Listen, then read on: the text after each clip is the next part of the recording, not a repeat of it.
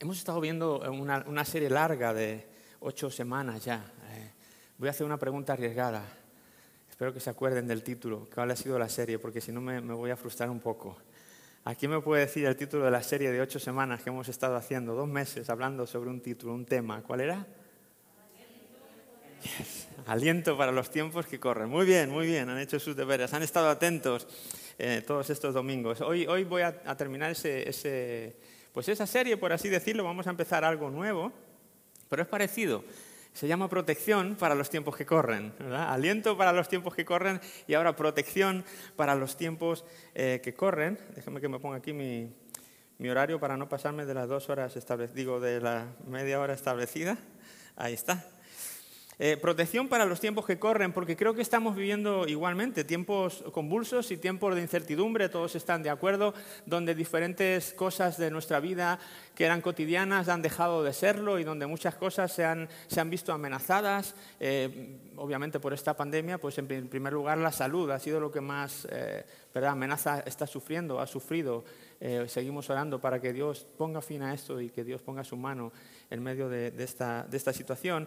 Pero no solamente la salud, han sido muchas otras áreas, nuestra salud emocional también y, bueno, muchas, muchas ah, otras cosas que, que, nos está afectando de una o de otra manera, pero qué bueno es saber que Dios está con nosotros y que eh, tenemos ayuda y que hay esperanza y que Él puede cambiar y que Él nos ha dado un montón de remedios para muchas cosas. Veíamos también, eh, eh, este tiempo atrás, vimos la armadura de Efesios, que era una, una manera de protegernos espiritualmente, ¿verdad? La armadura de, de Efesios es todo lo que Dios nos ha dado en su palabra para poder protegernos espiritualmente de diferentes ataques del enemigo. Y bueno, si consideramos esto un ataque, yo me preguntaba, Señor, ¿y tendremos en tu palabra otras armaduras que no nos cubran lo espiritual, sino que nos cubran también eh, las diferentes áreas de nuestra vida que se están viendo amenazadas en estos tiempos? Y buscando pues todo esto eh, salió este tema, ¿verdad? Protección, protección para los tiempos que corren.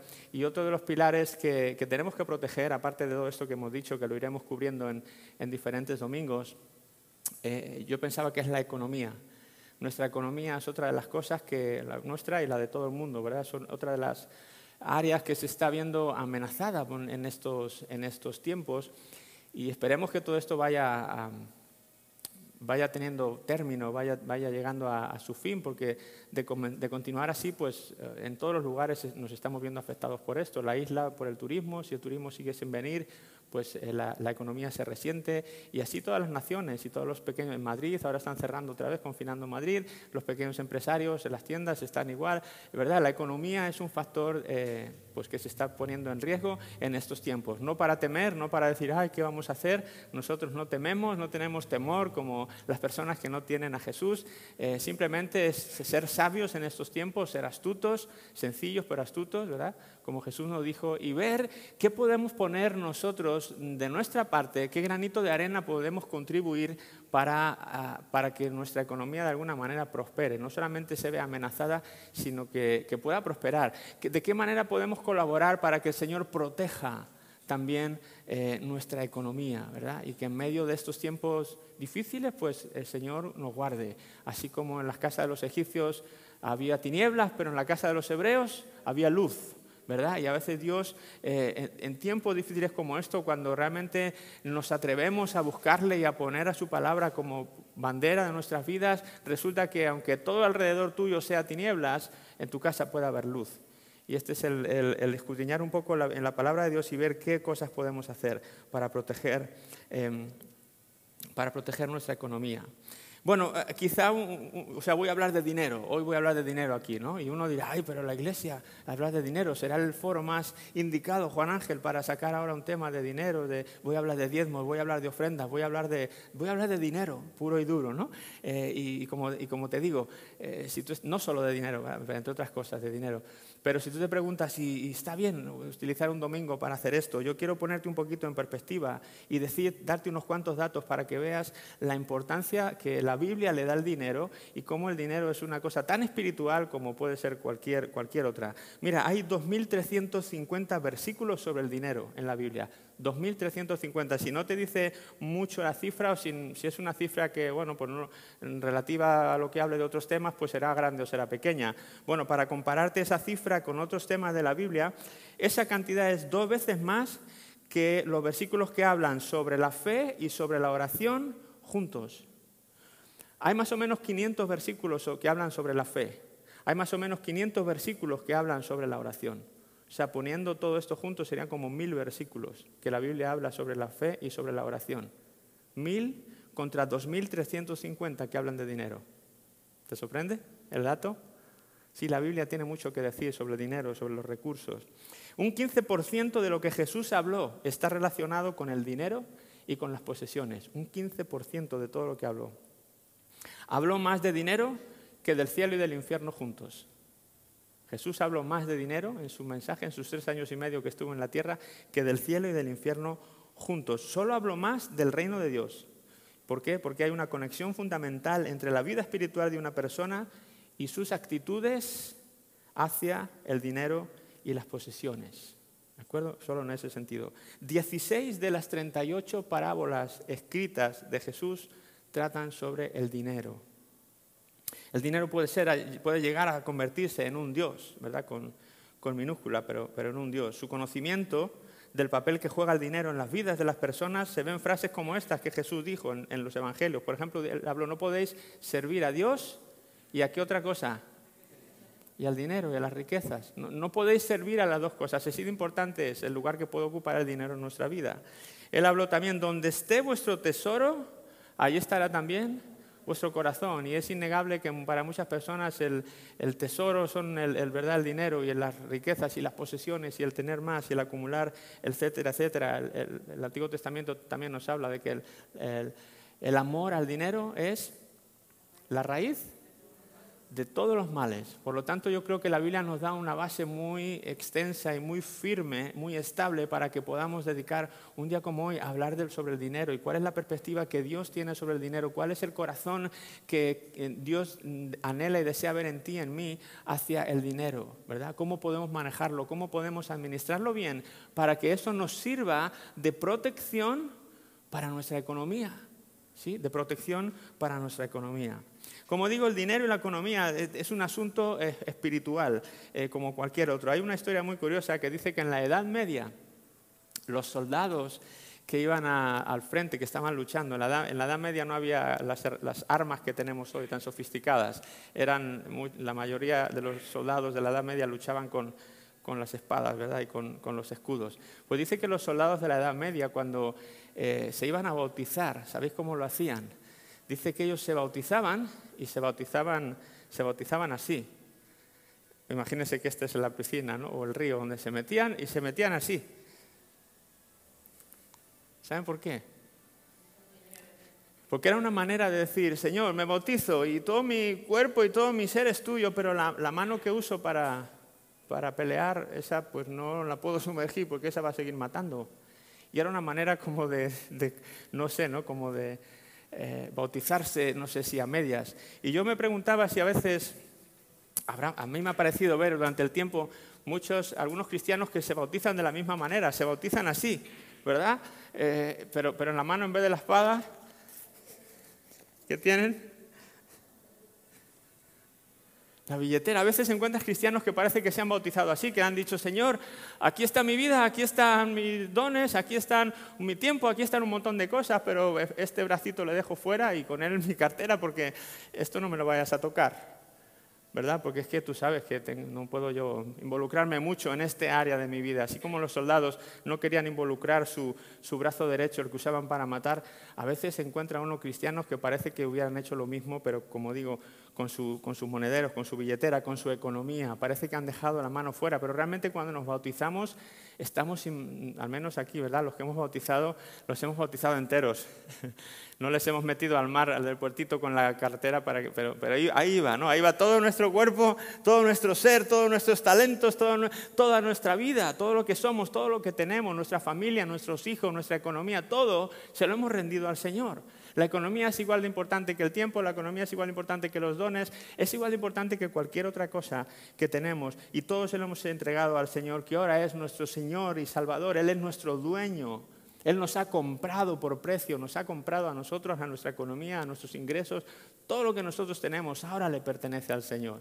Ya no es mi economía, ahora es su economía. Ya no es mi dinero, ahora es su dinero. Ya no son mis cosas, mi coche, mis posesiones, mi casa, ahora son sus posesiones, su casa, su coche. Todo lo que tengo suyo. Eso es lo que la Biblia nos enseña. Dicho con otras palabras. Pero a veces, como digo, ves que ah, para muchos el tiempo más amargo a veces es el de la ofrenda. Eh, ay, qué ofrenda, hoy te ponen la cara, a ver qué me sobra por aquí y lo saco así, ¿no? Le doy un poquito y ya, pues no me vayas a pedir mucho más porque...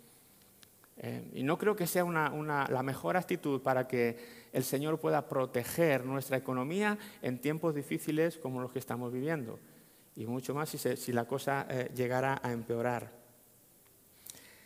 ¿Cómo administrar? ¿Cómo administrar entonces el dinero de Dios? Bueno, la Biblia nos habla de dos cosas y mucho de esto lo voy a repetir para personas que llevan poco tiempo con nosotros y que no, eh, eh, pues, ah, eh, nos han preguntado alguna vez en, diferentes lugares, y oye, ¿esto cómo van? Aquí cómo se hace esto y aquí cómo se hace el diezmo, aquí cómo se hacen las ofrendas, aquí y, pues es normal, ¿no? Gente en los últimos meses se ha estado añadiendo a nuestra iglesia y no hay tiempo de explicarles cómo funcionamos en todos los sentidos, ¿verdad? Pero entonces quiero aprovechar este, esta enseñanza para, sobre la economía para dejar pues, ya estas bases también establecidas para todas estas personas que, como digo, se han, se han añadido a la iglesia no hace mucho y que han tenido algunas dudas sobre esto. Bueno, eh, ¿cómo administramos entonces el dinero de Dios? La Biblia nos habla de dos cosas. La Biblia nos habla de diezmos y la Biblia nos habla de ofrendas o del diezmo y las ofrendas. Y quiero leer este, este pasaje en Malaquías capítulo 3 de los versículos eh, del 8 al 11. Quiero leeros este este pasaje quizá ya conocido para muchos, pero quiero destacar algunas cosas. Malaquías capítulo 3, eh, versículos 8 y 11. Aquí el pueblo de Dios no estaba viviendo muy comprometido, que digamos, con, el Señor y en, todas las áreas, pero en la economía pues tampoco, no, estaban haciendo las cosas bien. Y, es lo que dice esto, Dios le dice, ¿debería el pueblo estafar a Dios? Es una pregunta que, que Dios hace, ¿debería el pueblo estafar a Dios? Sin embargo, ustedes me han estafado, le está diciendo Dios al pueblo. Pero ustedes preguntan, ¿qué quieres decir? ¿Cuándo te hemos estafado? Y el Señor dice, me han robado los diezmos y ofrendas que me corresponden. Ustedes están bajo maldición porque toda la nación me ha estado estafando. Versículo 10, traigan todos los diezmos al depósito del templo para que haya suficiente comida en mi casa.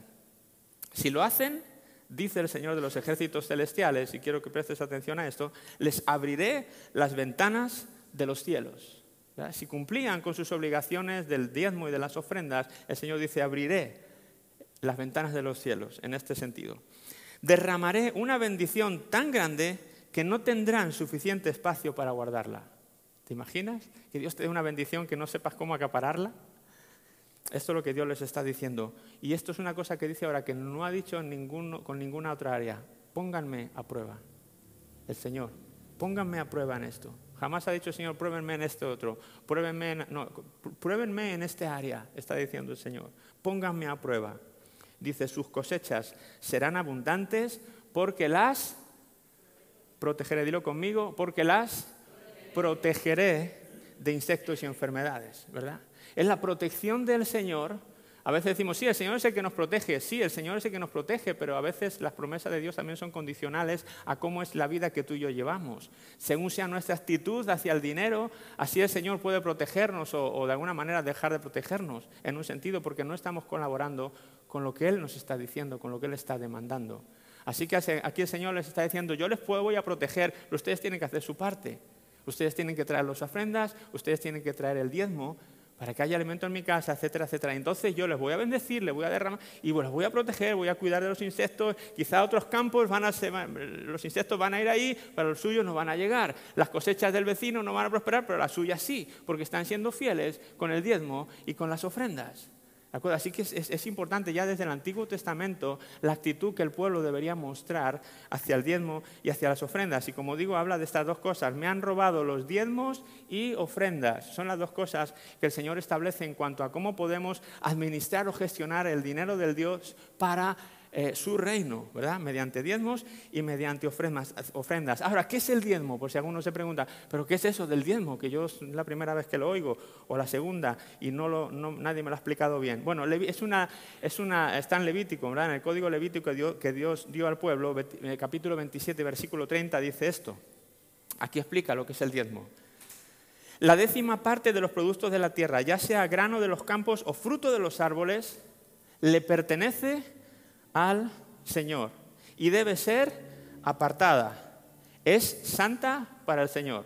Eso es el diezmo, la décima parte en ese tiempo los ingresos pues no, eran gente que trabajaba en una fábrica y se les pagaba un sueldo, pero eran gente que vivía de la agricultura y cuando llegaba la cosecha y ese era, por así decirlo, su salario, ellos recibían 10 kilos de, alimento, de, verduras o de fruta o de lo que ellos recaudasen, 10 kilos. Ok, pues la décima parte de estos 10 kilos, que sería un kilo, va para el Señor. La aparto porque esto es del Señor, esto lo santifico para Él y yo gestiono las otras nueve.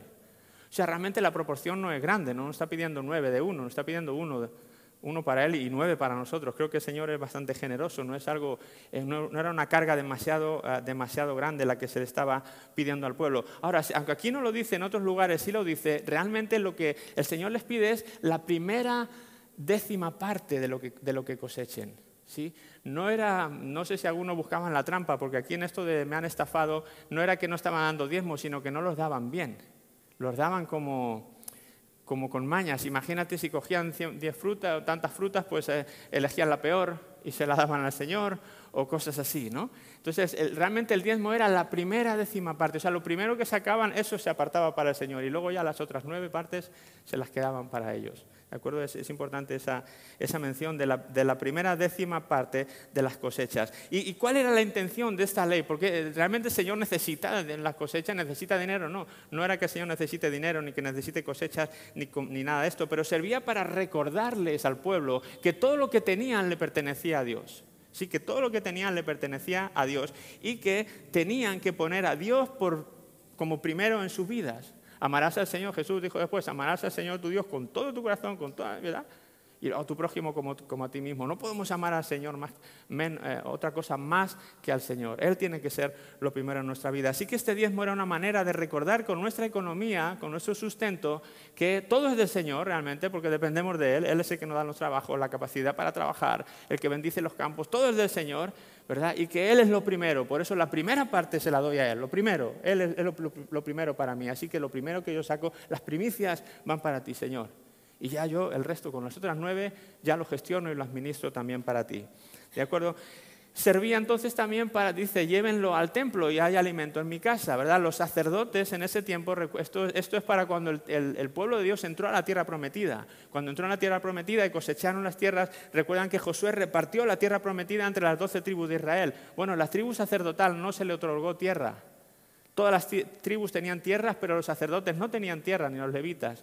Entonces, ¿de qué vivían? ¿De qué cultivaban? No podían vivir, no tenían tierra que cultivar para poder comer. Entonces, eh, las otras mm, tribus contribuían con el diezmo y las ofrendas, lo ponían en el templo y de eso se alimentaban los sacerdotes, los levitas, la gente que estaba consagrada en el templo. Así que servía de esa otra función también. ¿De acuerdo? Así que el Señor es muy claro en esto. Me están robando, me están estafando. Son palabras muy duras que Dios usa con su pueblo cuando no están haciendo esto. Y la consecuencia es que no les puedo bendecir. Y la consecuencia es que no les puedo proteger sus tierras porque ustedes no me están siendo fieles en la tarea que tienen que hacer. Así que eso era los diezmos. ¿Qué son las ofrendas? Eh, las ofrendas son donativos voluntarios ya no era tengo, tengo que apartar la décima parte de lo que esto, la, ofrenda era algo voluntario que el pueblo hacía, un donativo voluntario, que se lo daban como agradecimiento por las bendiciones de Dios, no solamente por la bendición económica, sino por la bendición de la salud, por la bendición de la familia, por la bendición que tú quieras. ¿Cuántas bendiciones no nos da el Señor al cabo del, día, de la semana y del mes, verdad? Entonces esto era algo que voluntariamente alguien en, agradecimiento por lo que Dios había hecho por ellos decía, Señor, hoy, aparte de mi diezmo, que esto ya sé que es tuyo, esto, esto que no tendría que hacerlo lo hago porque te amo, lo hago porque estoy agradecido, lo hago porque tú me bendices. Y eso eran las ofrendas, algo voluntario que el pueblo eh, hacía. Deuteronomio 16, eh, versículos 16 y 17 lo aclara así. Ninguno se presentará delante del Señor o de Jehová con las manos vacías, cada uno con la ofrenda de su mano, conforme a la bendición que Jehová tu Dios te hubiera dado Así es como hacían. ¿De acuerdo? Si uno había prosperado más, pues decía, wow, el Señor me ha bendecido un montón, pues ahora te voy a dar una buena ofrenda, ¿verdad? Y, pues cada uno según quería se presentaba. Pero la idea era, nadie iba, nadie iba al Señor, a, la presencia del Señor, nadie iba a la casa del Señor con las manos vacías. Y eso es una cosa muy interesante. Y, esto no solamente tiene que ver de dinero, yo, quiero animarte también a que cuando vengas a la casa del Señor nunca vengas con las manos vacías. Y no me estoy refiriendo solo a, que puedas traer una ofrenda económica, pero que, eh, que entres con esa actitud en el corazón cuando vienes a la casa del Señor. Vengo aquí a dar principalmente. No vengo a que me den, no vengo a que me animen, no vengo a que me abracen, ahora no se puede. No vengo esperando recibir, vengo a la casa del Señor y mi actitud es que vengo a darle al Señor. Y le doy al Señor dando al pueblo de Dios, a, mis hermanos, a la gente con la que convivo, a sus hijos. Le puedes dar un abrazo, puedes dar un saludo, puedes dar una palabra de ánimo, etcétera, etcétera. Y al Señor, pues lo que tú quieras traer. Esa era la base, el diezmo y las ofrendas en el Antiguo Testamento. Ahora yo sé que quizá algunos están pensando, bueno, Juan Ángel, pero todo eso que nos estás hablando es del Antiguo Testamento, eso era la ley, ¿y acaso es que no ha pasado la ley ya? Yo sé que hay debates en esto, yo sé que hay posturas teológicas en esto, yo sé que hay gente e iglesias que no creen en el diezmo para el día de hoy, y está bien, cada uno tiene que respetar lo que otros deciden creer. Yo le voy a poner aquí lo que yo creo en cuanto a esto, ¿verdad? Lo que yo creo. Y tú, pues al final tienes que hacer lo que sientas que el Señor te lleva a hacer, lo que cuadre más lógico eh, para ti. Ahora, lo que yo veo es que los que dicen que el diezmo era algo de la ley, algo que se dio en la ley de Moisés con el Antiguo Testamento, quiero recordarte que el, diezmo no empezó con la ley. Sí se introdujo en la ley con, Moisés, pero empezó con Abraham cuando se encontró con Melquisedec. ¿Recuerdan? El rey Melquisedec y fue a la batalla y venció y del botín que, obtuvo, dice que apartó el diezmo para el Señor y se lo entregó a Melquisedec, rey de Salem. Entonces, eso fue antes de Moisés. Abraham es antes de Moisés. ¿Quién le habló, a Abraham del diezmo, de, de, poder dar una décima parte de lo que había conquistado del botín a Dios? Pues yo, yo creo que fue mismo Dios, ¿verdad? Es algo que Dios puso en el corazón, es algo que Dios le habló a Abraham, el padre de la fe.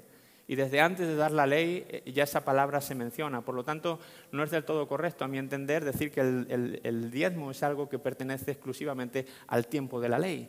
Porque si no, ¿cómo explicamos, cómo explicamos esto? Para mí, eh, obviamente, siento, pero no ha pasado la ley. Sí, la ley ha pasado. Pero en alguna manera lo que estamos viviendo ahora es una reinterpretación de la ley. La ley ya no la guardamos como la guardaba el pueblo de Dios, que estaban bajo maldición si no daba el diezmo y, si no cumplían todas las exigencias de la ley, pues estaban perdidos. Sabemos que el Señor ha venido, estamos en la época de la gracia y ya no somos juzgados en cuanto al cumplimiento de la ley para ser salvos, pero no significa tampoco que todo lo que había en la ley lo tengamos que tirar a la basura porque no hemos hecho eso con, otras cosas.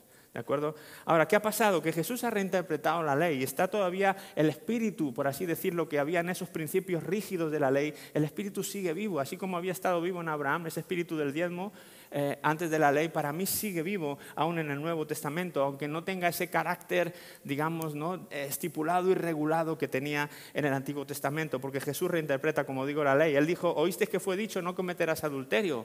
Pero yo digo que no solo eso, sino que cualquiera que mire a una mujer codiciándola ya adulteró en su corazón. Por lo tanto, Jesús está como aboliendo la ley, pero a la vez la está como endureciendo, porque ahora nosotros deberíamos ser aún más sensibles a las cosas del Señor, porque el Espíritu Santo está en nosotros. Por lo tanto, la ley en su rigidez pasa, pero el espíritu de la ley se mantiene y a veces hasta se, enfatiza aún más o se, se exige, parece como si Dios exigiera todavía que la ley fuera más estricta en un sentido. Por lo tanto, en el, Nuevo Testamento para mí el diezmo ya no es una exigencia, no es una obligación, pero sí para mí, ¿sabéis lo que es? Es un privilegio que Dios me da. Es un privilegio que Dios me ofrece y que, obviamente yo creo que igual que tenía bendición en el Antiguo Testamento, tiene, en el Antiguo tiene bendición en el Nuevo. Segunda de Corintios capítulo 8, versículos 3 y 5, mira lo que dice. Está hablando de una iglesia en las iglesias de Macedonia que recaudaron, se, les pidió una ofrenda puntual para llevar a Jerusalén y les está hablando Pablo ahora a la iglesia de Corintios y le dice esto, pues puedo dar fe de que dieron, de estas iglesias, dieron no solo lo que podían, sino mucho más. Fíjate, dice que dieron más de lo que podían y lo hicieron por voluntad propia.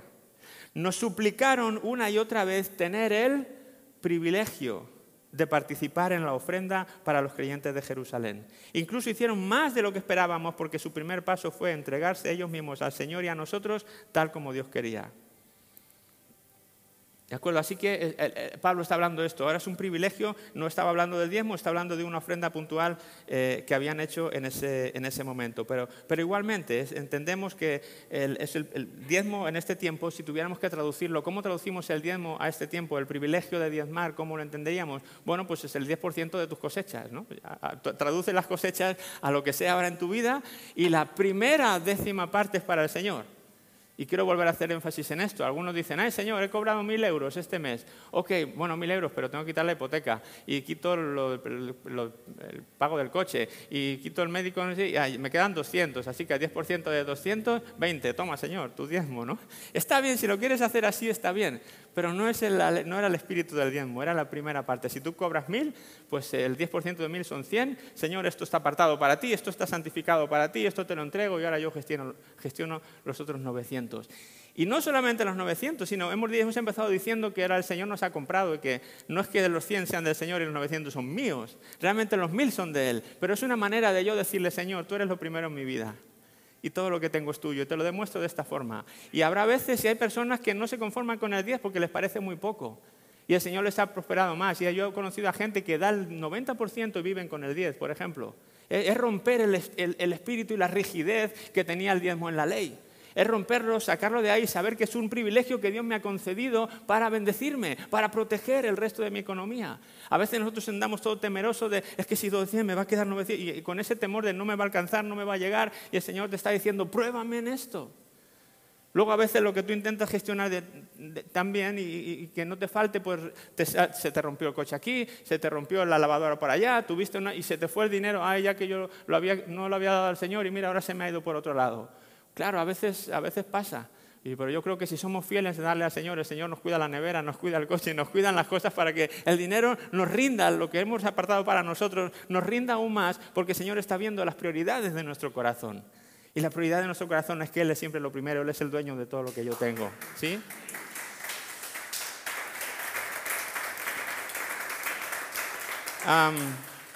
muy bien. Eh, se me está yendo el tiempo de una manera tremenda hoy, pero no me puedo alargar porque tenemos otra reunión. Entonces, eh, voy a quitar mucho de lo que, o no sé si darlo la semana que viene, quizás lo completo la semana que viene, eh, pero sí quiero hacer para la parte práctica de entonces, en, aquí, como digo, pues en la iglesia yo creo en el diezmo. Yo creo en el diezmo, como digo, no exclusivamente en el diezmo, eh, creo que en que todo lo que yo tengo es del Señor, pero una manera simbólica y bonita de decirle al Señor, tú eres lo primero en mi vida y todo es tuyo, es que yo aparto la primera décima parte de mis ingresos. Eso para el Señor, eso no lo toco. Y yo gestiono el resto. Y a veces, si le puedo dar más, pues yo le he desafiado momentos de mi vida al Señor dándole más y nunca el Señor me ha fallado. Nunca el Señor me ha fallado. Dependemos de Él.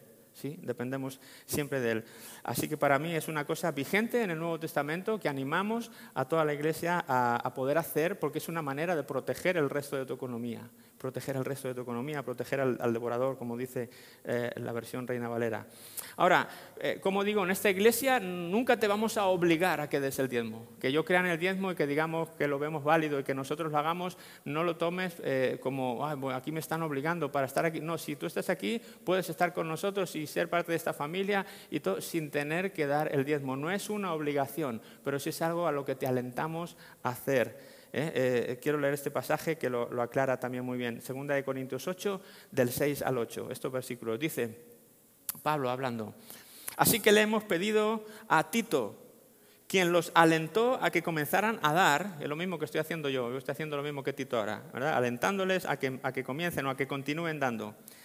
Dice que eh, hemos pedido a Tito que regrese a ustedes y los anime a completar este ministerio de ofrendar, dado que ustedes sobresalen en tantas maneras, en su fe, sus oraciones, eh, sus oradores talentosos, su conocimiento, su entusiasmo y el amor que reciben de nosotros, quiero que también sobresalgan en este acto bondadoso de ofrendar. Ese es el ánimo que Tito le está recordando a la iglesia. Mira versículo 8. No estoy ordenándoles que lo hagan es lo mismo que yo estoy diciendo. No estamos ordenándoles que tienen que dar el diezmo y las ofrendas en esta iglesia. Tú puedes ser parte de esta iglesia y no diezmar ni un céntimo en todo el tiempo que estés con nosotros. Eso es una responsabilidad que tú tienes que gestionar y que tienes que ver delante de Dios qué es lo que está pidiendo de ti. Pero, eh, aunque no te estamos ordenando, no estoy ordenándoles que lo hagan, pero pongo a prueba, a prueba qué tan genuino es su amor al compararlo con el anhelo de las otras iglesias. Estas iglesias de Macedonia no tenían nada y de lo poco que tenían era como esta viuda que tenía un céntimo y llegó y lo dio todo para el Señor, era lo único que tenía No se trata de cantidades, no se, trata de, ver cuál es nuestro amor hacia el Señor. Y, a veces el compromiso y el amor hacia el Señor se ve pues, en algo que puede ser precioso para uno y valioso como es la economía. Y cuando el Señor ve en nosotros eh, una muestra de amor y de agradecimiento y que por eso ofrendamos y por eso diezmamos al Señor, eso es una bendición para tu vida y una protección para el resto de tu economía. Así que si las cosas se ponen más difíciles, ¿qué vamos a hacer? Y si todo pierde pues vamos a empezar a dar más. ¿Sí? El, reino de Dios funciona a la inversa. Ahora cuando todo el mundo está diciendo, no, pues ahora no, ahora no voy a ofrendar, no, nosotros ahora vamos a ofrendar más y vamos a diezmar más si podemos. ¿Por qué? Porque es una bendición para nosotros y porque es una manera de proteger aún más nuestra economía. Y a lo mejor el Señor ve eso y te echaron de un trabajo, pero te van a dar otro mejor. ¿Sí? O te van a subir, a ascender en el que estás. O de repente te van a empezar a suceder cosas que, bueno, el Señor sabe cómo se la va a arreglar contigo y conmigo. Pero lo que está claro es que Él ha dicho, pruébenme en esto a ver si no abro las ventanas de los cielos y les bendigo con una bendición que no van a ser capaces de gestionar. Pero tenemos, pero tenemos, que, ser, tenemos que ser responsables con nuestra parte. Tenemos que aprender a, a cuando hay y cuando no hay.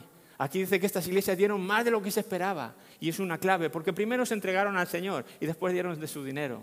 Y es lo que hemos dicho antes, si tú te entregaste al Señor, te entregaste de esta manera, pues te va a costar dar el dinero y te va a costar soltar y te va a dar temor el darle el diezmo y, dar ofrenda y dar más del 10% y calcular, a ver, pero hay, gente que le calcula así, a ver, el 10, uy, no, ya le he dado más del 10. No pasa nada, si atrévete a darle el 20, atrévete a darle el 30.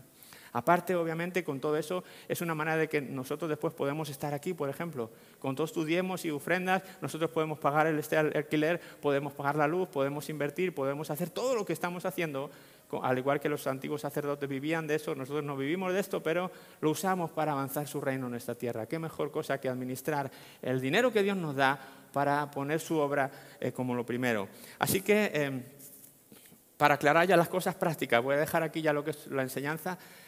Pero las cosas prácticas, yo no sé si toda la gente lo sabía o no, pero ahí, entrando al lado del, mueblecito tenemos estos sobres, ¿verdad? Tenemos estos sobres y estos sobres son precisamente para eso, para cuando tú vas a traer el diezmo, las ofrendas no, no, pedimos que lo pongas, nosotros distinguimos en la iglesia entre diezmos y ofrendas, ¿de acuerdo? Entonces, cuando tú das un diezmo, Tú diezmo puedes eh, coger un sobrecito de esto cuando traigas tu diezmo, si lo traes en metálico, coges este eh, sobrecito y metes aquí tu diezmo, lo cierras y pones aquí tu nombre.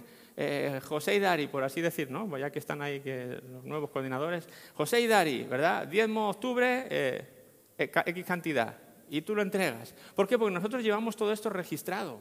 Nosotros, para los que no lo sabían, tenemos una eh, contabilidad clara y transparente y honesta. Aquí el, todas las ofrendas y los diezmos, todo lo que cada día se recauda, se cuenta de una manera íntegra. Hay dos personas siempre que, cuentan para que no uno solo lo cuente. Hay dos personas que, verifican que lo que está entrando es lo que, se, es lo que se ha contado ese día. O sea, hay una, si alguno quiere más ver cómo es el protocolo nuestro de actuación, se lo podemos explicar. Pero hay un protocolo minucioso en la gestión de dinero y unas cuentas claras y transparentes también de todo lo que entra en este lugar. Pero apartamos esto, ¿por qué? Porque de los que tú des, entre otras cosas, tú puedes desglavarte fiscalmente los diezmos que das a la iglesia. Es una bendición que no siempre ha habido, pero en España ahora hay esa bendición. Si tú das eh, a lo largo del año, diste mil euros en diezmos, pues tú puedes pedirnos una carta, nosotros te emitimos una carta como que has dado mil euros al año y tú puedes presentarlo en tu declaración de la renta y tienes beneficios fiscales.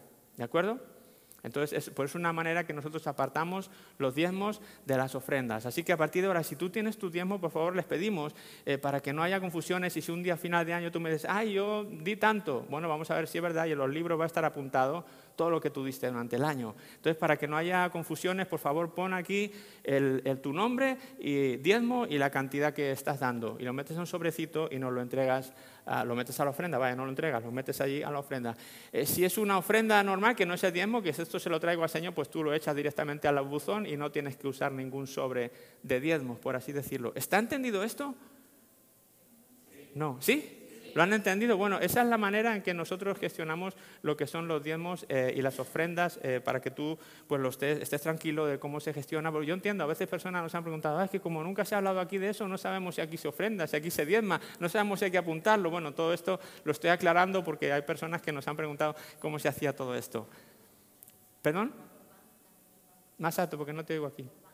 Sí, eh, no es la única manera de hacerlo, gracias Ana, no es la única manera que tú tengas que traer dinero metálico aquí. Hay personas que lo hacen por transferencia bancaria. De hecho, en el tiempo que hemos estado, que no podíamos reunirnos, que estuvimos transmitiendo online, pues fue la manera en que muchas personas empezaron a cambiar su manera de dar el diezmo. Entonces tú puedes solicitarnos el número de cuenta o encontrarlo en cualquier vídeo de YouTube que lo tienes ahí eh, puesto el link. Entonces tú vas al número de cuenta y haces una transferencia desde tu, desde tu cuenta a la cuenta de la iglesia y pones, especifica tu nombre también, cuando pongas ahí, pon diezmo, eh, fulanito de tal y cantidad tal, pues ya la vamos a ver.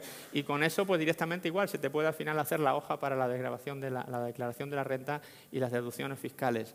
Así que esa es la otra manera en que tú también puedes dar tus diezmos por banco, ¿de acuerdo? Em, ¿Alguna más cosa más práctica que se me, se me olvida del, del diezmo de las ofrendas? Sí, eso lo he dicho ya, creo, ¿no? otra pregunta que a veces nos han hecho, si se hay que diezmar antes o después de los gastos. Pues a ver, en la Biblia no lo vas a encontrar. A ver, si Primera de Corintios dice que hay que diezmar antes de los gastos, pero eso no lo vamos a ver. Pero es el espíritu este que yo decía antes, de lo primero para el Señor, la primera parte es la primera parte. No quites los gastos. Si quitas los gastos ya no es lo que has gastado, lo que has ingresado, ya es lo que te queda después de, de quitar los gastos, ¿verdad? Yo lo entiendo así. Nosotros en casa siempre lo hemos hecho así. Si yo cobro mil, yo aparto cien y luego de esos 900, pues gastos y demás. Pues si yo quito gastos, entonces no cobro 1000, cobro 300 y de ahí tendría que ofrendar 30 o diezmar 30 y no 100. ¿De acuerdo? Entonces nosotros creemos en, la primera parte, ¿verdad? Según entra, me entra este sueldo, quito la primera parte para el Señor, eso es del Señor. Otras, nueve, las otras nueve partes también son de Él, pero esas ahora las voy a administrar y también las administro con temor y con temor. Señor, ayúdame a gestionar estas otras nueve partes. Las puedo usar en esto, las puedo usar en... Tengo que ofrendarte más, tengo que diezmar más. Tiene que ser algo que tú, eh, una conversación que tú tengas con el Señor. Pero sí te animamos a que no quites gastos, dale la primera parte al Señor de tus, de tus eh, entradas y, como he dicho, si te ves así, ay, pero es que eso me va a suponer ahora un ajuste en el presupuesto, pues eh, atrévete a probar al Señor. Atrévete a probar al Señor y ve si Él no te va a bendecir de unas maneras que no, nunca te hubieras imaginado. ¿no? Em, a veces las, las, eh, las, bendiciones no van a venir en forma de euros o de, o de, más dinero, pero a veces Dios te protege la salud y no gastas en medicinas o Dios te protege el coche, como he dicho antes, si no tienes averías, o Dios nos protege de formas que no lo vamos a saber hasta que no estemos en el cielo. Y que el Señor nos diga, y es que yo protegí, no tuviste accidentes, no tuviste eh, percances, no, no, te pusieron multas, por, ¿verdad? no sé, te ahorré un montón de dinero de maneras que, mira, aquí, aquí las tengo, ahora las puedes ver. Ahora, lo que yo sí sé es que el Señor me está protegiendo, porque es lo que Él dice. Él protege cuando yo le pongo al primero y cuando le digo, Señor, eh, es tu dinero, no es mi dinero, son, son tus finanzas, tu economía y no la mía. Así que bueno, no, lo corto aquí porque ya me estoy haciendo largo. El, domingo que viene podré quizás seguir dándoles eh, la otra parte que me queda, que tenía preparado, eh, pero por hoy lo vamos a dejar aquí para no alargar en la, en la siguiente reunión. Así que, em, bueno, pues te puedes poner de pie conmigo si quieres y ahora sí te voy a, animar a que puedas preparar tus ofrendas, eh, tu diezmo si lo trajiste, a que utilizas ya desde ya el sobre, ¿verdad? Nosotros teníamos, traímos perdón, nosotros trajimos el diezmo hoy, así que podemos usar el, sobre hoy mismo ya. Si tú lo tienes, por favor, no te vayas de hoy. Si vas a dar tu diezmo, no lo eches ahí al, al, buzón sin más. Mételo en un sobrecito, pon tu nombre para que lo sepamos claro qué es lo que está pasando. Eh, una, ¿Sí? ¿Puedes hablar más alto? Es que no te oigo bien.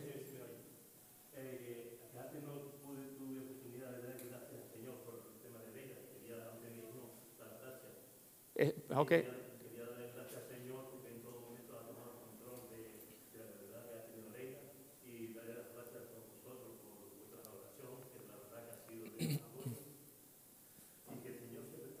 gracias al Así es. Vale Ramón, pues gracias por decir esto. Vamos a, vamos a orar ahora mismo y a darle gracias a Dios y a, seguir orando. Que sepas que hemos estado orando, estamos orando y lo vamos a seguir haciendo hasta que eh, el, Señor aparezca en, la vida de Leida de una manera sobrenatural, que es por lo que estamos orando. Muy bien, así que como digo, vamos a, vamos a orar, vamos a orar por la ofrenda, vamos a orar por este tiempo y vamos a orar por, por Leida también. Y, Vale, vamos a hacerlo juntos. Señor, gracias por esta enseñanza, gracias por tu palabra, Señor, gracias por el privilegio de poder eh, gestionar eh, el dinero que tú nos das, las entradas que tú nos das, Señor, porque todo proviene de ti. Nuestros trabajos no los hemos conseguido nosotros, tú nos los has dado, Señor, porque tú hemos hallado favor en ti. Señor, cada cosa que tenemos es lo que tú permites que tengamos, es lo que tú nos has dado, Señor, y estás... Eh, hoy retándonos, animándonos a que gestionemos y administramos bien todo aquello que tú nos das, Señor. Queremos ser obedientes a tu palabra y con un espíritu generoso y agradecido por lo que haces y por lo que has hecho y por haber dado la vida de tu Hijo Jesús en la cruz por nosotros. Es que en agradecimiento, Señor, hoy nosotros eh, queremos darte estos diezmos y estas ofrendas, Señor, queremos traerlas delante de ti y queremos decirte que eres lo primero en nuestra vida, Señor, y que eres lo más importante y que nunca habrá nada más importante que tú en nuestra vida. Y te lo demostramos con este pequeño gesto de darte nuestro diezmo y nuestras ofrendas, Señor, en, en este día, Dios. Gracias porque tú prometes bendecirnos y proteger el resto de la economía, Señor. Muchísimas gracias oh Dios, por lo que haces por nosotros. Gracias también, Señor, por Leida en esta mañana, oh Dios. Seguimos orando y trayéndola delante de ti, Señor, en el nombre de Jesús. Oramos que tu eh, preciosa sangre sea suficiente en este momento. Tu palabra dice que por tu llaga fuimos nosotros curados y oramos por el cuerpo de Leida en el nombre de Jesús, Señor. Hablamos sanidad desde este momento, Señor. Declaramos que ella es sana, Señor, en este momento por la sangre de Jesús vertida en la cruz por ella, Señor. Y pedimos que esta sanidad sea notoria en su vida en este mismo instante, según yo hablo y según todos estamos orando en acuerdo, Señor, para que esto suceda, Señor. Gracias por su vida, gracias por sus años de servicio, por, su, por todo lo que eh, suponen para esta familia, esta comunidad, Señor, de Salem Tenerife. Muchísimas gracias. Bendícela, Señor, de toda manera también a, toda su familia, Dios. Y muchísimas gracias de nuevo, Padre, por lo que nos das. Danos sabiduría para gestionar esta, estas ofrendas, estos ingresos, Señor, para que haya alimento siempre en tu casa y para que podamos extender aún más tu reino en este valle donde tú nos has puesto, Señor. Despídenos en paz hasta que podamos volver, podamos volver a estar juntos, Señor. En el nombre de tu Hijo Jesús te lo pedimos. Amén y amén. Muy bien, pues si no hay algún otro anuncio, pues eh, estamos despedidos. Eh, ahora nos ayudan a salir y los papás vayan a por sus niños.